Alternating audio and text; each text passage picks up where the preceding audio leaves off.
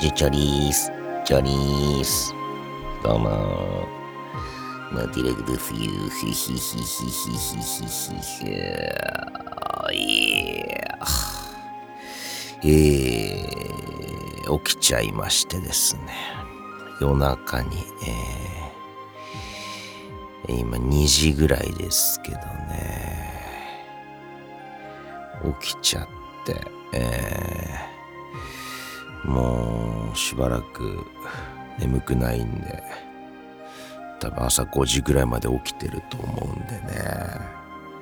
その間に、えー、撮っちゃいます。えー、人は夜中に目が覚めていきなり朗読できるのかチャレンジということで、えー、前回、うん、自分の中で勝手に好評でした。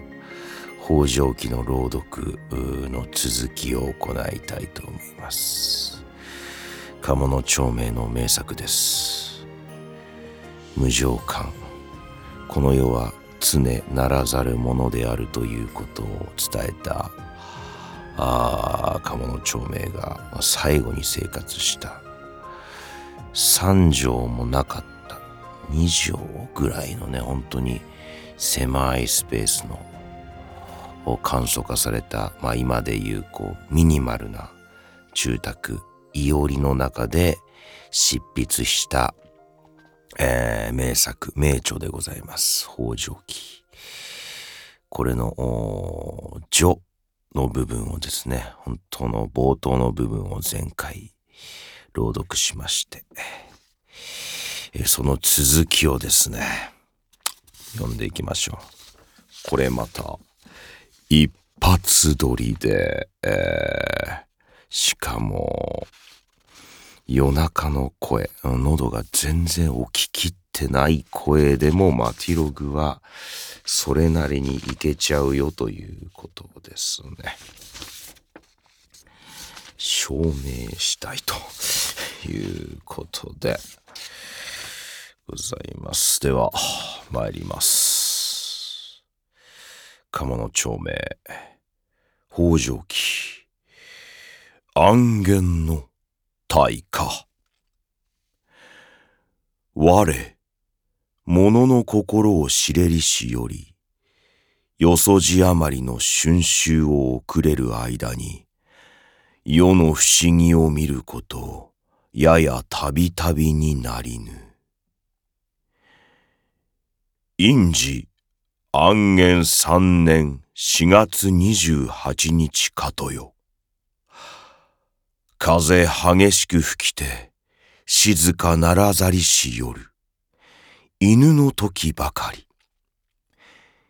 都の東南より日いできて西北に至る。果てには、主釈門、大国殿、大学寮、民部省まで移りて、人世のうちに人海となりにき。ほもとは、樋口富の麹とかや。舞人を宿せる刈谷よりいできたりけるとなん。吹き迷う風に、とかく移りゆくほどに、扇を広げたるがごとく、末広になりぬ。遠き家は煙にむせび、近きあたりはひたすら炎を地に吹きつけたり、空には灰を吹き立てたれば、火の光に応じてあまねく紅なる中に、風に絶えず吹き切られたる炎、飛ぶがごとくして一日を超えつつ移りゆく。その中の人、うつし心あらんや。あるいは、煙にむせびて倒れ伏し、あるいは炎にまぐれてたちまちに死ぬ。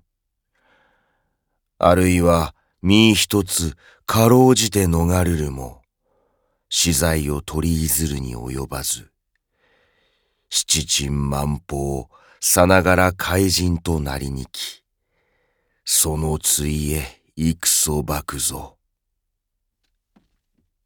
その度苦行の家十六焼けたり。ましてそのほか数え知るに及ばず。すべて都のうち三分が一に及べりとぞ。何女死ぬる者数千人。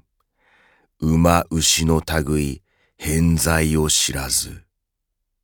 人の営み、皆愚かなる中に、さしも危うき今日中の家を作るとて、宝を費やし、心を悩ますことは、優れて味気なくぞはべる。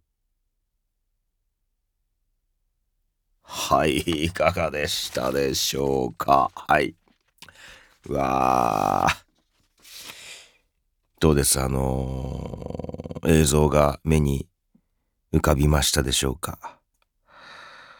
突然ね、舞人の家からこう、火が出て、えー、あっちゅう間に、うん、風によって炎が広がり、うん、その時代っていうのは木造建築ですから、あっちゅう間にもう怪人隣に切ってありますけども。もうね、一変するわけです。状況が。もう、逃げ惑う人の姿。また、あお金もね、資材も七珍万歩、怪人隣に来、あっちゅう間にもう、お金持ちも一夜にして貧乏人になると。その頃はね、保険ちゅうものもなかったでしょうから。えー、一夜でこんなに人って変わるんだよなっていうものを目の当たりにするわけですよね。うん。えー、大好きなんです。もうこの北条記が。うん。これ何のために人って生きてるのかなとかね。えー、いつの時代も変わらぬ考え方というか法則と言いますか、うん、心の拠り所とすべき思想というものがねこの北条記には散りばめられてるわけです。はい、ではあのー、これ勝手に好評につき 竜巻あの辻風ね。辻風。えー、辞書の辻風っていうくだりはまた次回。はい。いきますか。ね。どうですか？福原返答のあたりまで行っちゃいますか。ね。誰が聞くのか分かりませんけども。まあまあまあまあ。あのー、マティログのね地位行為だと思って お付き合いください、えー、ではまあ普段とはテンションの違い夜中の起きがけのあマティログ朗読お付き合いいただきましてありがとうございました。